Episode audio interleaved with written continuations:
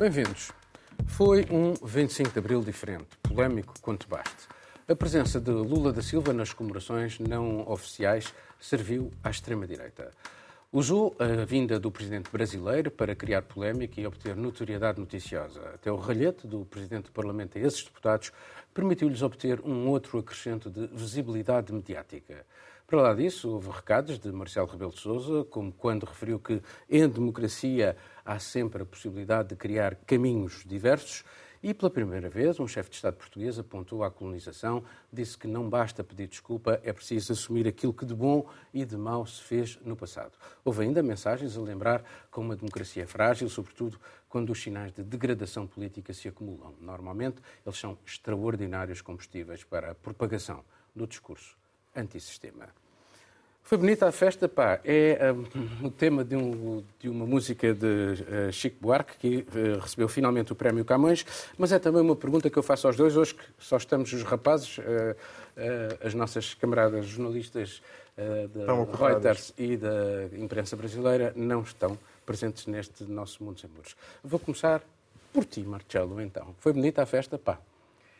Foi a festa a que eu estava habituado vindo dos 25 de abril de Itália. Durante muitos anos eh, me perguntava, já disse outra da semana passada, uma coisa que é já bastante eh, notória, que em Itália também temos a celebração do 25 de Abril, recordamos o 25 de Abril de 1945, mais um dia de libertação, libertação da ocupação nazifascista, fim da guerra em Itália. E, e, e, durante muitos anos os italianos perguntavam mas em, em Portugal também há estas polémicas à volta do, 5 de, do 25 de Abril, sempre estas polémicas políticas. Uh, eu uh, lembro-me que houve uma fase, posso estar enganado, posso, posso estar a recordar mal, uh, as memórias não, são, não, são, não, não, não escrevem a história oficial, mas eu lembro-me que quando cheguei, de facto, era uma, era uma festa muito mais, uh, como, como devo dizer, pouco animada, apenas formal.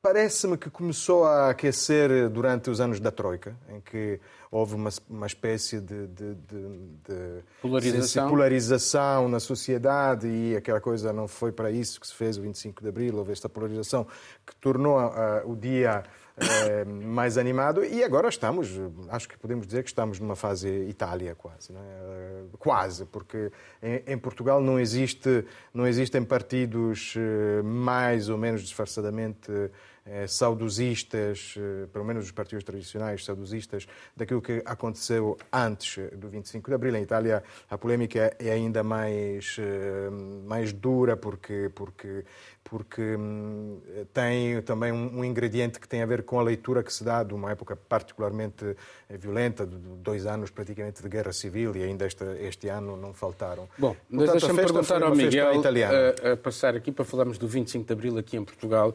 Uh, Miguel, não caíram todos na armadilha da extrema-direita, uh, jornalistas e políticos, uh, nestas cerimónias do 25 de Abril?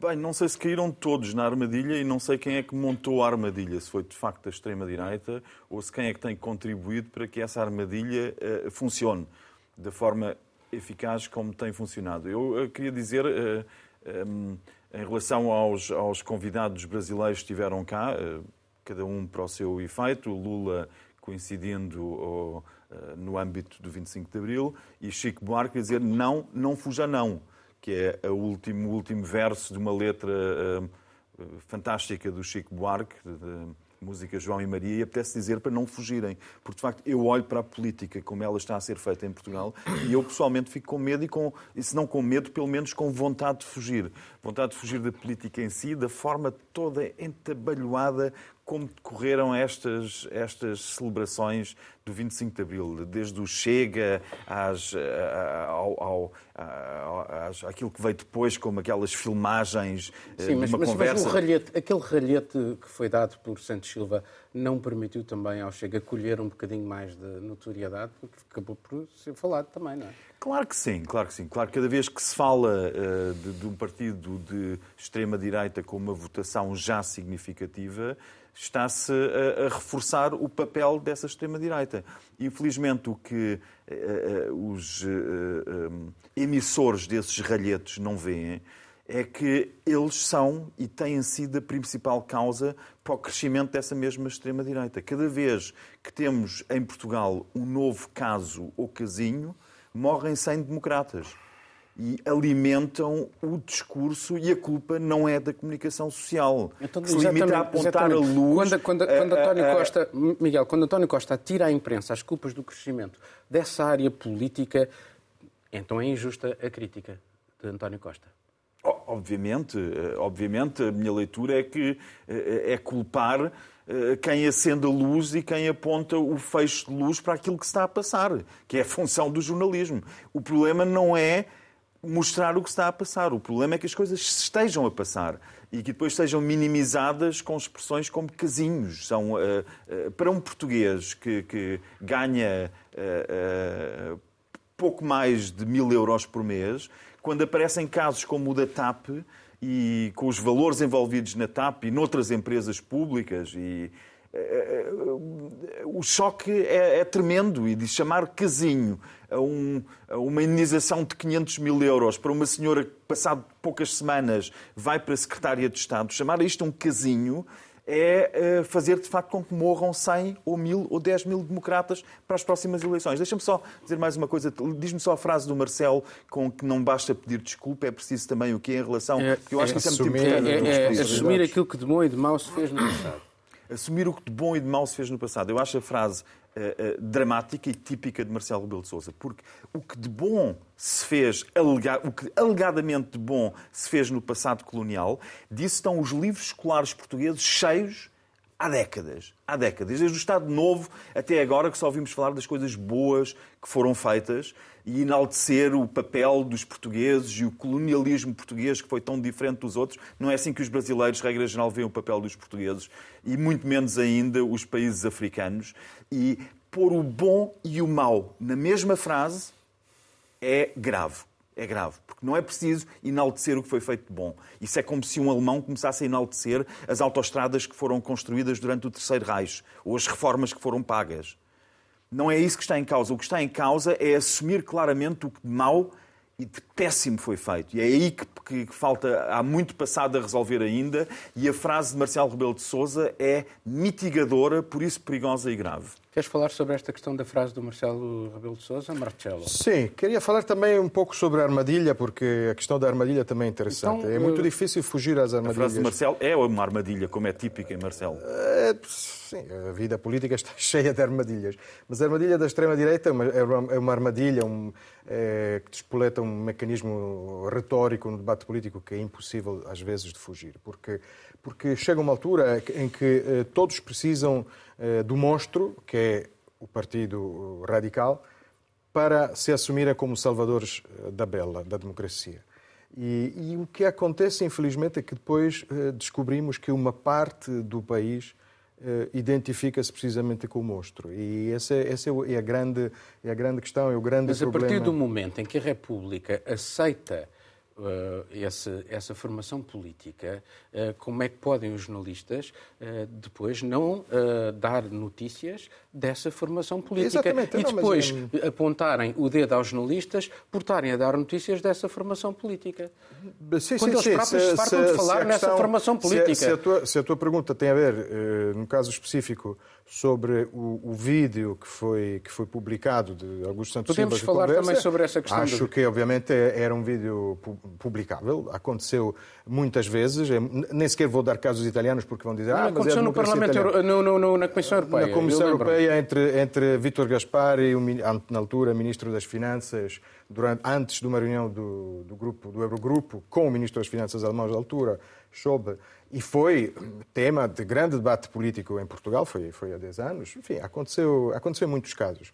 Uh, e, portanto, não mandaram apagar aquilo, uh, o vídeo, aparentemente. Diz. Era um vídeo, exatamente. Sim, sim, sim. Depois houve polémicas sobre a forma. Acho que os alemães, em particular, exigiram uma conduta sobre a forma de, de captação das imagens na sala. Mas, enfim, estava-se na sala. Agora parece que esta estava, era uma outra sala. Mas, enfim, eu fico um, um pouco, um pouco espantado também com a ingenuidade, talvez, de alguns políticos de grande experiência como, como Presidente da Assembleia da República.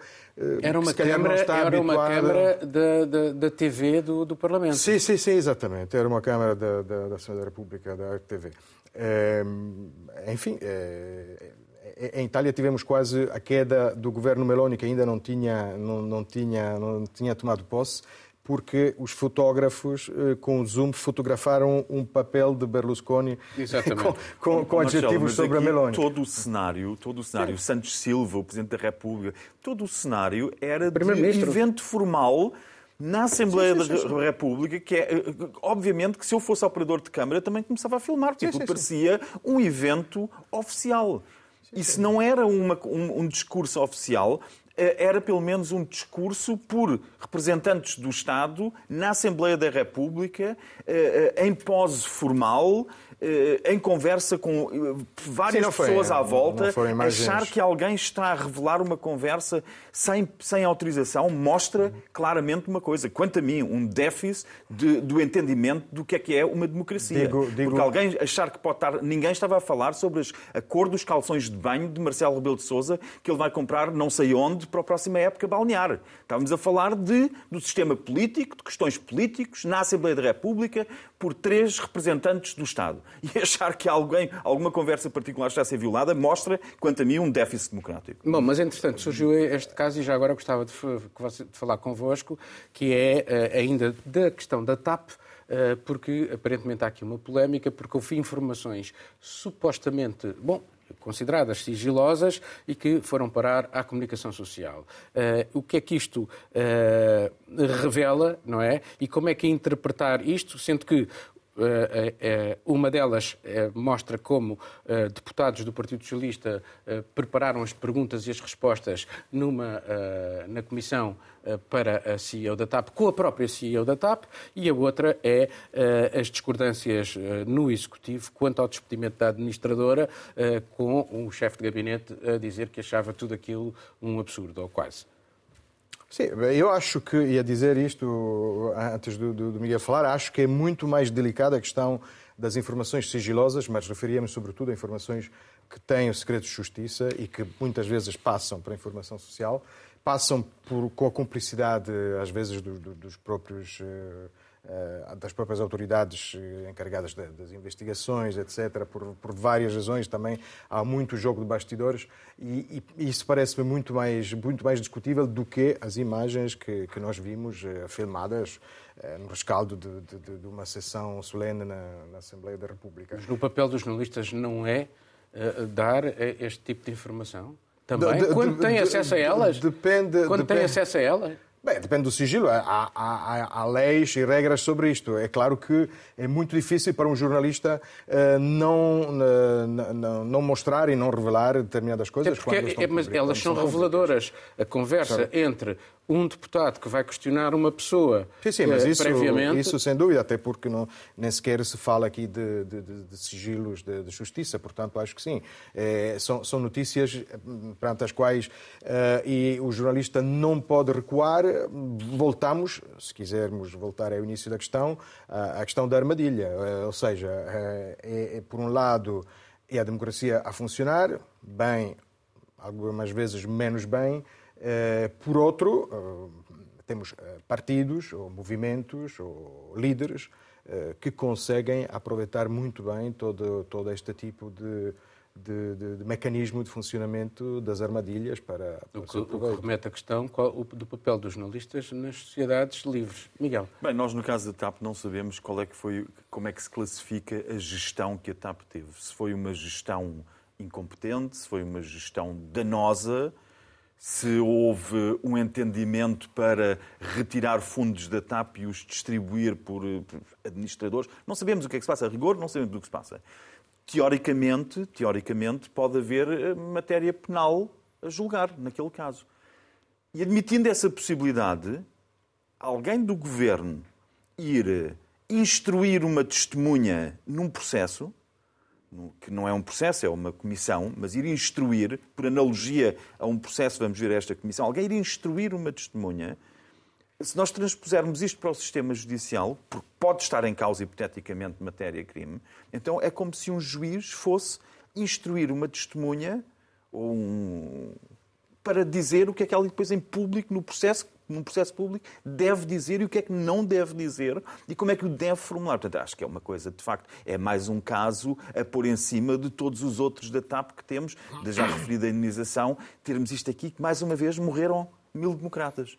Mais uma vez o governo, não é só este, o anterior também, mas mais uma vez o governo, o centro que governa Portugal nestes últimos 49 anos, caminhamos para os 50, mais uma vez os governos que ao centro governam Portugal estão a matar democratas com cada um destes casos, cada um destes abusos que vêm do tempo do PSD, com os bancos com valores muito mais astronómicos do que estes do PS. Se olharmos para os casos BPN, BPP, privatizações, ministros das Finanças, se olharmos para isso, estes são casos de valor relativamente pequeno. Mas iluminados pela comunicação social, divulgados, que é esse o papel da, da, da comunicação social, reforçam o partido que se diz fora do sistema e que beneficia depois destes atos irresponsáveis por parte dos governantes. Deixa-me só acrescentar que eu também eu não quero justificar totalmente aqueles que depois acabam por se, ou seja, os, mais, os tais mil democratas que morrem a cada caso e casinho, que acabam por se identificar às vezes com movimentos ou com ideias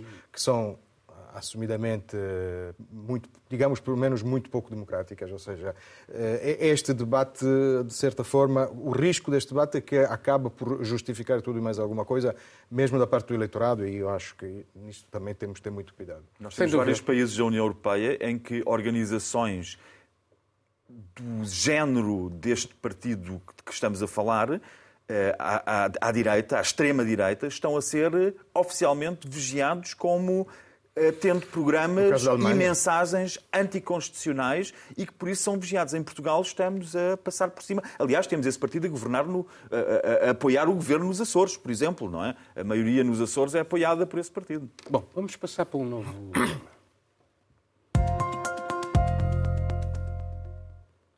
Xi Jinping deu um grande passo em frente, mas foi preciso mais de um ano após a invasão russa para aceder finalmente a falar com Volodymyr Zelensky. Esta semana conversaram ao telefone, primeiro contacto entre ambos desde o início da guerra de Putin. É certo que a palavra guerra não surgiu nos detalhes da conversa divulgados pela comunicação social chinesa, mas, segundo ela, Xi Jinping referiu o respeito pela soberania e integridade territorial. Voltou a frisar que não há vencedores em guerras nucleares e reafirmou um maior envolvimento na frente diplomática para uma solução política do que chama crise na Ucrânia. Pequim terá um representante especial apenas com essa missão. O líder chinês parece procurar polir a sua imagem de estadista global, bem como a do seu país. Esta iniciativa ocorreu depois do seu embaixador em Paris ter questionado a soberania dos países da outrora União Soviética, o que provocou uma onda de protestos por toda a Europa, bem como pedidos de explicação a Pequim. Miguel, começas tu. Uh, foi o Marcelo, agora és tu. Bem, é, um, é uma, temos uma grande amplitude para, para análise. Não sei se queres começar por Podemos ver nisto específico. um sinal de esperança? Eu penso que podemos ver nisto um sinal decisivo. Um sinal decisivo.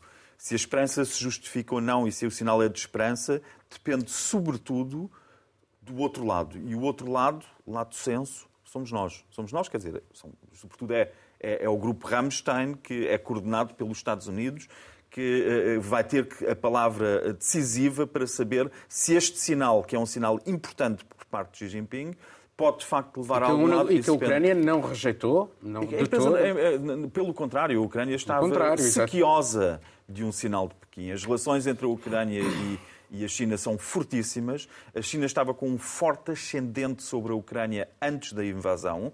Eh, um forte ascendente sobre a Ucrânia, eh, tão forte que a Ucrânia era o maior destino eh, das, a China era o maior exportador que a, que a, Ucrânia, importador que a Ucrânia tinha, e a maior parte dos produtos exportados pela Ucrânia iam para a China. Portanto, aquele típico, aquela típica situação que a China toma para controlar e, e aumentar o controle sobre um país estava-se a verificar na mas, Ucrânia. Mas, mas, encaravam, e isso foi uma coisa que os Estados Unidos não gostaram.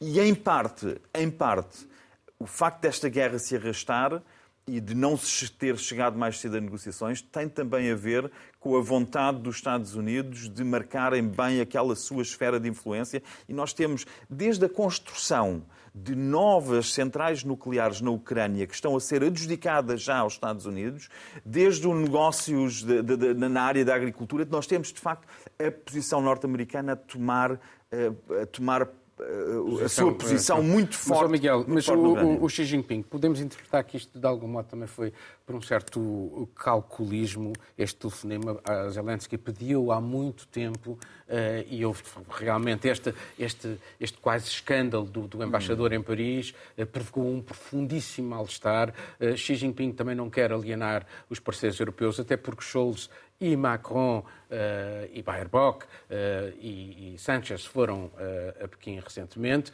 e há uma tentativa de Pequim agora que tem uma relação de tensa com os Estados Unidos, de tentar aproximar-se da Europa. E as declarações do uhum. embaixador foram vistas de uma forma muito negativa. Foi tão oportuna, foram tão oportunas essas declarações do embaixador que ou o senhor é muito ingênuo e não conhece a linha de Beijing, ou é perfeitamente possível que isto tenha sido orquestrado para dar um pretexto a Xi Jinping para corrigir a posição a mão do embaixador. Não faço ideia o que é que lhe vai uh, acontecer. Vamos ver se ele desaparece alguns, uh, uh, por exemplo, ou se é promovido para outras funções. Mas o facto é que foi muito oportuno, porque Xi Jinping estava em falta para quem se quer posicionar como negociador, estava em falta porque tem sempre publicamente manifestado o seu apoio irrestrito quase à, à, à Rússia. E aqueles pontos, aquele, aquele papel de tomada de posição quando fez um ano da invasão da Ucrânia, que a China, eh,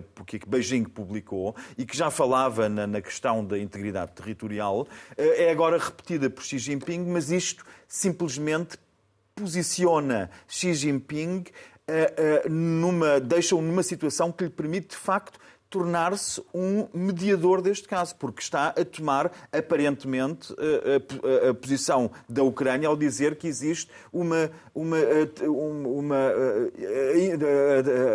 o território não pode ser ocupado nem violado e que existe uma integridade territorial. Por outro lado, também não podemos esquecer que para a China, claramente, pesa provavelmente mais as preocupações com a sua segurança e com a arquitetura de segurança da Rússia do que a integridade territorial, porque agora temos que medir o que é que pesa mais. É a posição alegada na, na perspectiva de Beijing e para negociações. Qual das duas coisas, qual dos dois, uh, das duas posições tem mais peso? Uh, Marcela, isto é o sinal de uma China uh, incontornável. Uh, podemos, pode a China ser realmente um mediador. Uh, não nos podemos esquecer que tem, houve aquele abraço físico agora, físico, físico e diplomático entre Xi Jinping e Vladimir Putin. Sim, bom, antes de mais, podem comprovar que não interrompi o Miguel, mas dei um pequeno pulo aqui na cadeira quando o Miguel disse que falou de uma vontade dos americanos marcarem eh, uma esfera de influência na Ucrânia.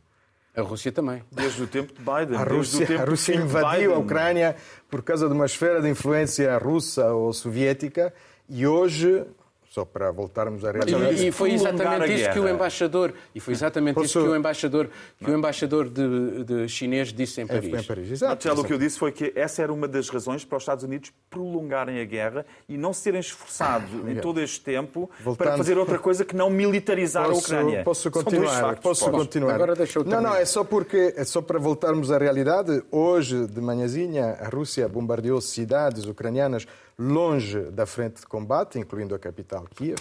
E, portanto, como diz a canção, hoje estou a ver aqui um programa de canções, se isto não chega, tens o mundo ao contrário. Hum, dito isto, a Estamos situação... à espera da ofensiva, dito da contra-ofensiva. Oh, exatamente. Este é um dos temas, este é um dos temas que, que foi levantado uh, sobre o porquê de, do telefonema agora, e há quem diga também que seja por causa disso. Ou seja, será que uh, Xi Jinping tenta acalmar os ucranianos agora que estamos à espera da contraofensiva ucraniana? Com, é, com ex-polícias é e civis é treinados em dois meses. Miguel, é uma hipótese. 40 mil polícias civis treinados em dois meses. Miguel, eu sei que te incomoda aos mas, factos mas que termina, às vezes tragam as nossas opiniões. Podemos, podemos... termino. É isso. Portanto, nós temos, uh, temos estas duas declarações. Temos uma declaração do embaixador em Paris que eh, é verdade, é uma daquelas declarações que tem duas leituras possíveis. Ou está tudo planeado, ou o senhor tinha abusado do álcool ao almoço.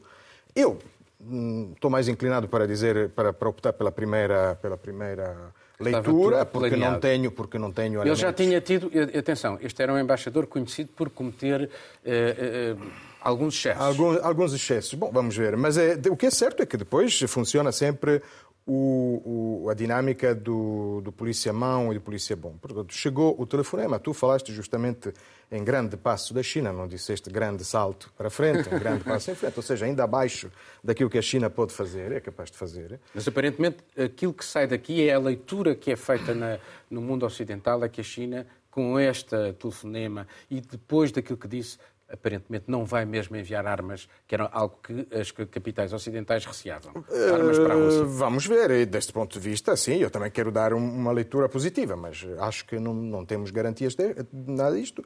E, e, mais uma vez, sobre o famoso papel, uh, de, famoso position paper, aquele papel que a, que a China emitiu precisamente a 24 de fevereiro passado, depois de um ano em que fala de integridade territorial, Bem, depois de uma declaração como esta do embaixador, refere-se a que tipo de integridade territorial? Porque se nós levarmos a, a integridade soviética, tsarista ou a. Mas, mas, mas deixa-me deixa colocar aqui uma questão a, você, a, a ambos.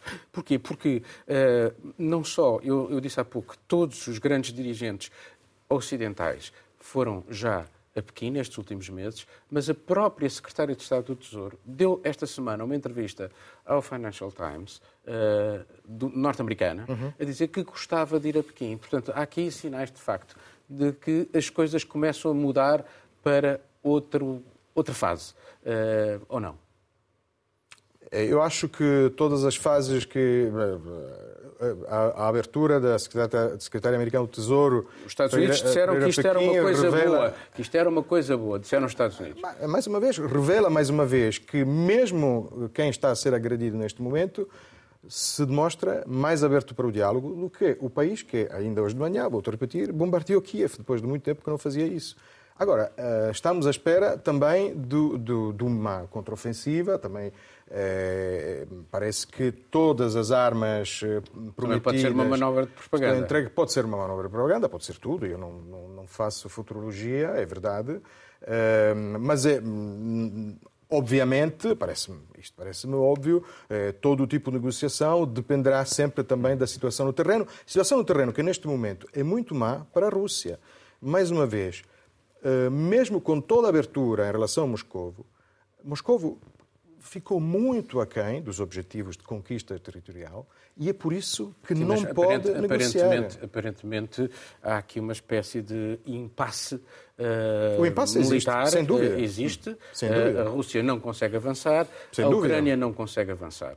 E, portanto, é, é preciso mas, encontrar mas a Rússia, aqui... está, a Rússia tem, tem agora prevista uma nova mobilização e eu queria só chamar a atenção para uma leitura insinuada, semi-expressa pelo Marcelo, de que... Um, de que a posição da China agora poderia ser, poderia ser, foi assim que te entendi, para evitar essa contraofensiva. Mas, é uma leitura, lado, é uma, é uma leitura, mas por outro dada, lado, não, mas por é outro lado dizes, quer dizer, se, se o teu objetivo é evitar a contraofensiva, mas depois dizes três vezes que hoje Kiev foi atacada. Quer dizer, há, há uma leitura, para quem quer evitar uma contraofensiva, atacar a capital, portanto, há sim, eu acho que esse problema, mas, isso mas revela um problema foi de fundo. Pequim, Marcelo, foi a Rússia que atacou. Isso revela para mim foi um a resposta da Rússia ao telefonema okay. de, de, Isso para mim, mas a tua leitura de que isso seria feito para conter uma contraofensiva, mas por outro lado apontas três vezes com toda a correção é os que Kiev está a ser atacado. Mas isto só para chegar não, não é à questão de fundo. Eu não te queria discutir, o teu, não queria discutir mas, uh, os teus uh, argumentos. O que eu queria expor só é que isto, aliás, desde o tema anterior, com a visita de Lula e a posição de Lula, que aliás é muito parecida à do Papa,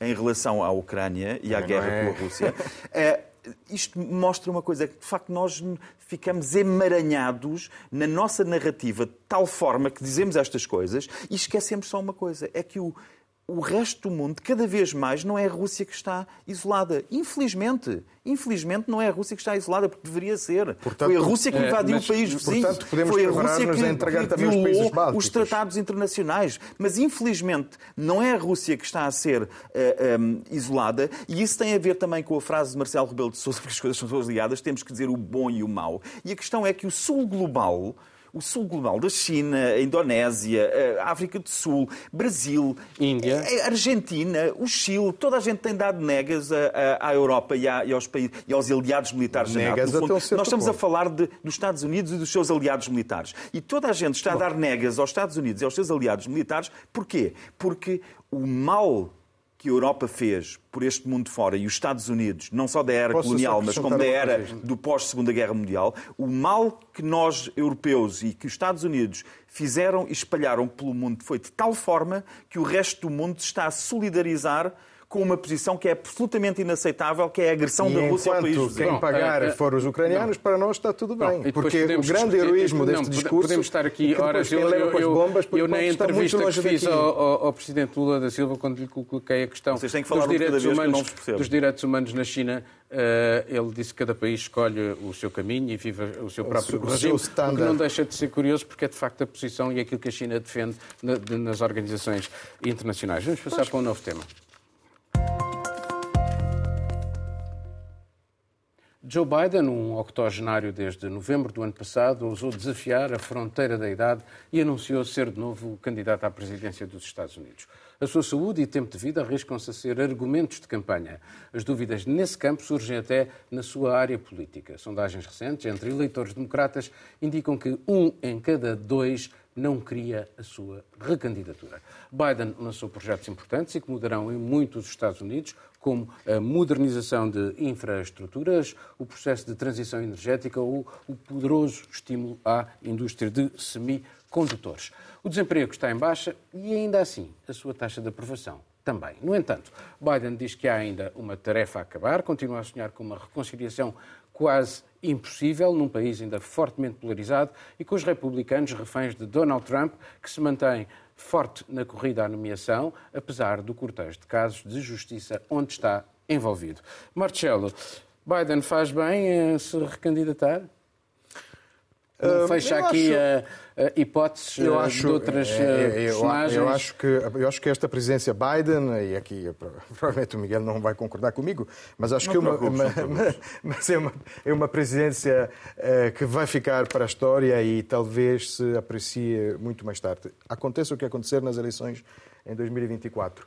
Agora, a recandidatura, obviamente, tem, se calhar vai passar, vai ficar para a história também do ponto de vista da idade. Será o testemunho e de, de, de como a vida ativa de um ser humano, pelo menos no, no primeiro mundo, no Ocidente, se alongou a vida ativa, enquanto eh, discutíamos vacinas, Covid... A esperança de vida aumentou. Conrad Adenauer candidatou-se a chanceler e ganhou com 83 anos. 83 anos. Agora, e isto agora, foi nos anos existe, 50. Existe, sim, não, sim, não, também, pronto. Não é extrapolar agora para a esperança sim, de vida. Tá bem.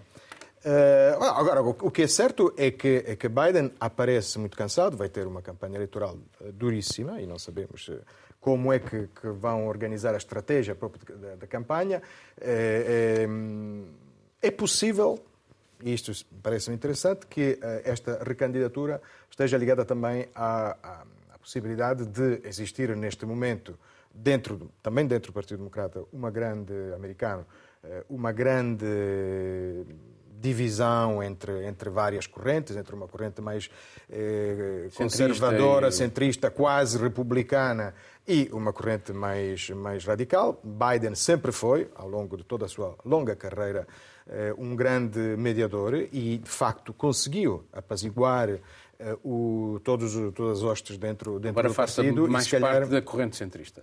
Sim, sim, sim, mas consegue, consegue, consegue delegar, consegue eh, funcionar. Aliás, alguns dos, eh, alguns dos eh, possíveis eh, rivais provavelmente não se vão candidatar, precisamente, mas alguns estão no seu, no seu executivo. O Pete Buttigieg fala-se eu, eu, pergunto, eu pergunto-me se não há aqui um risco, porque nós foi um tema que nós falámos aqui, aquela juíza do Tribunal, do Supremo Tribunal americano, que quis ficar até a última, podia ter saído mais cedo, e depois sim, sim. Ruth, Ruth Baden claro. E que depois acabou sim, por bem, uh, morrer na, no cargo e ser substituída por uma juíza muito conservadora. Sim. Sim, mas uh, pronto, né, aquele tipo de cargo era um cargo vitalício, com uma forma de eleição eh, específica. Aqui eh, eh, falamos, falamos, estamos a falar do, do, do, presidente dos Estados Unidos da América, que tem uma vice-presidente, que aliás parece que vai ser confirmada, Kamala, Kamala Harris, porque aparece no vídeo da recandidatura. É, é uma vice-presidente que também está muito embaixo nas sondagens, mas isto, eu acho que não vamos ter tempo. Era interessante abrir debates a propósito também, se quisermos, da frase de Marcelo Rebelo de Sousa. Sempre que aparece uma, uma uma candidata, um candidato, aconteceu também com Biden, eh, perdão, com Obama, eh, surgem polémicas dentro da comunidade afro-americana, porque alguns, uma minoria, mas que consegue ser ruidosa em alguns casos, dizem que não só existem os ADOS, não é? são os afro, os americanos que descendem dos escravos mas, e mas Kamala eu, Harris e Obama não pertenciam a esta... Deixa-me passar ao Miguel, Miguel, porque há de facto aqui alguns sinais que eu acho que são extremamente curiosos. Não só as sondagens, são muito claras na rejeição, quer de Trump, quer de Biden. Uh, os americanos parece que não querem nem um nem outro. Como, uh, nesta semana, assistimos a, dois, digamos, despedimentos espetaculares na comunicação social americana. O Tucker Carlson, que era um, tinha um programa na Fox News altamente uh, conservador, racista, uh, xenófobo, misógino, e o seu, uh, o outro lado da moeda, na, na CNN, o, o, Don Lemon, acho eu, que, exatamente, que fazia um programa ao contrário, que era pôr em causa o Trump. Foram os dois postos na rua. E é, parece-me uma América que quer passar para outra coisa qualquer. Parece quase um acordo, parece não, é- quase é? um, um, acordo de bastidores entre o Mas não, é um, não, não, pode ser um sinal de uma, de uma América olhando para as sondagens e olhando aquilo que aconteceu nestes dois grandes uh, órgãos de comunicação social de uma América que quer de facto passar para outra coisa e já quer, quer passar os anos de Trump de polarização, quer passar uh, o Biden, quer outra coisa. É uma análise eh, perigosa, é uma análise perigosa, eu acho que é isso, mas essa América não é um, um espírito nem uma alma um, que paire sobre as pessoas e que as faça ter, eh, tomar decisões sensatas como aquela que, a que assistimos na Fox News, tirando de lá uma pessoa que mentia, uh, uh, mentia publicamente, sabendo que estava a mentir, para manter audiências e para radicalizar.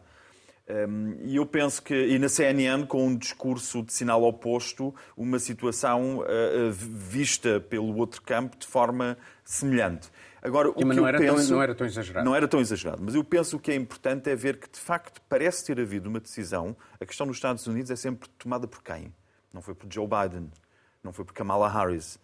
A questão é, houve aparentemente uma decisão que levou o Sr. Murdoch não só a pagar 780 milhões de indenização uh, pelo, pelas mentiras que os seus canais propagaram, mas uh, para despedir a face mais visível desse discurso radical que estava, que contribuiu tanto para dividir os Estados Unidos e criar aquele fosso que se estava a tornar, está, que é neste momento intransponível entre os dois campos, entre os democratas republicanos, os progressistas liberais e os conservadores que têm a Bíblia numa assim, mão e uma arma Miguel, na outra. Mas, mas ainda assim, o Biden conseguiu a aprovação de alguns projetos que, com republicanos e democratas.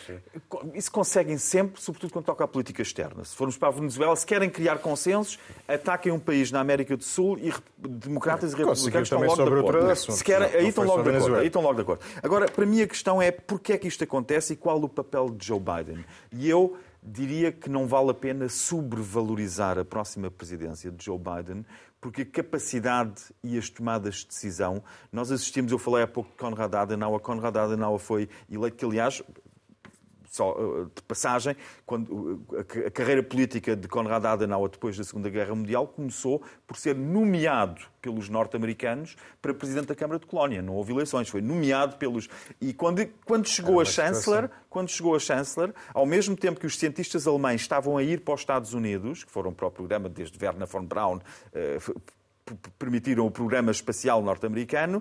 Não só os nazis estavam a ir, os cientistas nazis estavam a ir para os Estados Unidos, como Konrad Adenauer, com o aval dos norte-americanos, integrou todos os eixos nazis não só no seu governo e na sua administração, como até na, na secreta alemã. Isto a secreta alemã era composta... a invasão da não, Alemanha. Não, não, não, não, não, Atenção. Isto é só para chamar a atenção. É para chamar a atenção Podia ter como é importante, são importantes as decisões nos bastidores. E as decisões dos bastidores tomadas, no caso da Europa e no caso dos Estados Unidos, em Washington. E a questão, mais uma vez, é por quem? E não é por Joe Biden que está obviamente, assiste-se, isto não é um caso isolado. É raro o discurso Cuidado de Joe Biden em que ele não se espalha, ao contrário de Conrad Adenauer, que estava perfeitamente lúcido com 83 anos, como muitas pessoas eh, de idade estão com 90 ou 90 ou mais. Joe Biden não está com a lucidez desejável para confiarmos que seja ele a tomar decisões. Os registros de saúde Vai lançar não, não indicam isso. Os Trump também não. Continuava, Vamos passar Trump continuava muito um, rapidamente Trump para o tinha, último tema. Trump era um gênio estável, atestadamente.